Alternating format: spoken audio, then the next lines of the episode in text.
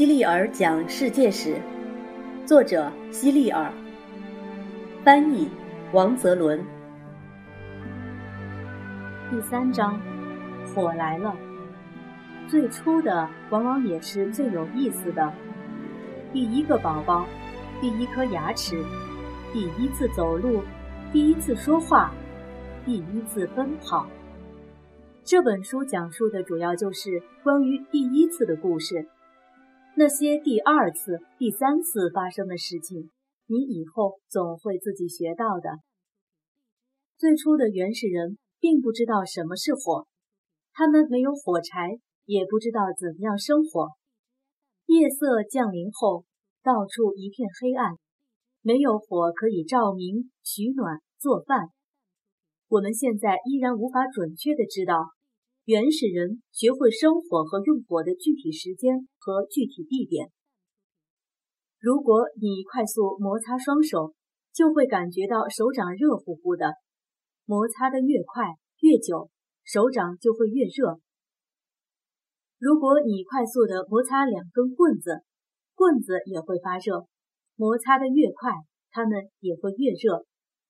如果你能摩擦得更快些、更久些。最后，棍子就会燃烧起来。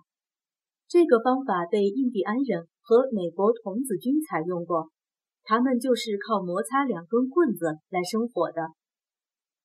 人类的早期发明之一就是如何生火。这项发明对于原始人来说意义重大，就像电灯的发明对于我们这个时代的意义一样。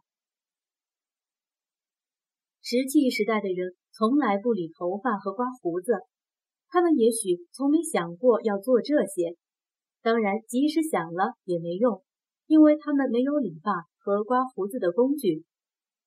他们没有用布料做成的衣服，因为那时不但没有布，也没有可以裁剪和缝纫布的工具。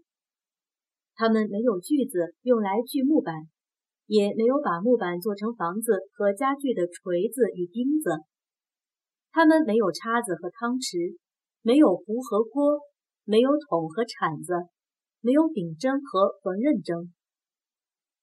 铁、钢、锡、黄铜这些金属对于石器时代的人来说，不要说见过，就连听都没有听过，更不可能把它们做成工具供自己使用。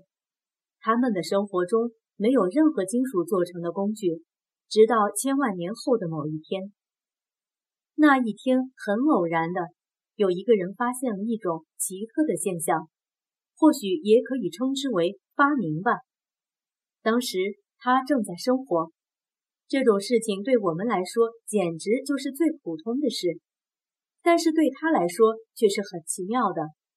他用一圈石头围住木柴，就像我们现在的篝火炉子一样，而那些石头恰恰不是普通的石头。它们是我们现在所说的铜矿石，里面含有金属铜。这些矿石里面的铜被火融化后流到了地上。那一滴滴闪亮的小珠子是什么呀？他左看右看，真漂亮啊！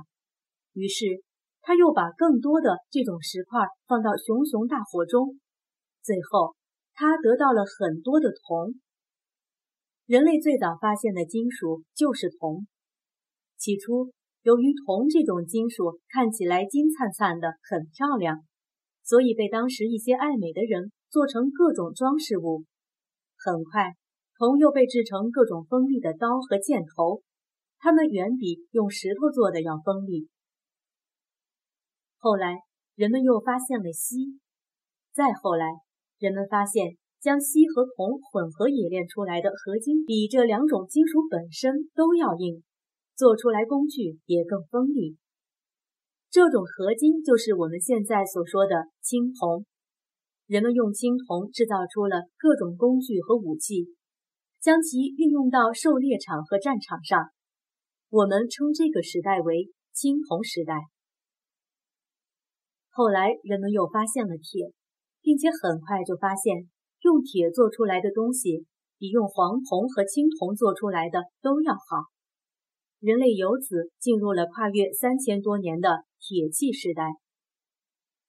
发现金属之后，生活在青铜时代和铁器时代的人，比生活在石器时代的人所能做的事情就更多了。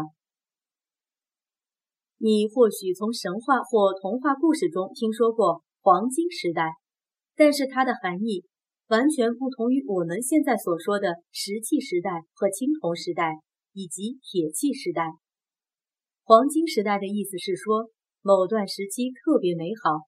所有事物都特别珍贵，人们都特别聪明善良。我认为人类历史上从来不曾存在过真正的黄金时代。人们普遍使用黄金制成的工具和物品，也许只存在于童话故事里。钻木取火，原始人用一根干燥尖锐的木棍，使劲地在另一块木头上钻，就能钻出火星来。这就是钻木取火。早期的原始人都是生吃食物，后来有人偶然吃到在森林火灾中被烧死的野兽的肉，觉得很香。此后，原始人就开始用火烧东西吃。青铜兵器，中国历史上的夏、商、周时代，一直到春秋战国时期。都以青铜礼、乐器与兵器为显著特征，所以这段时期被称为中国历史上的青铜时代。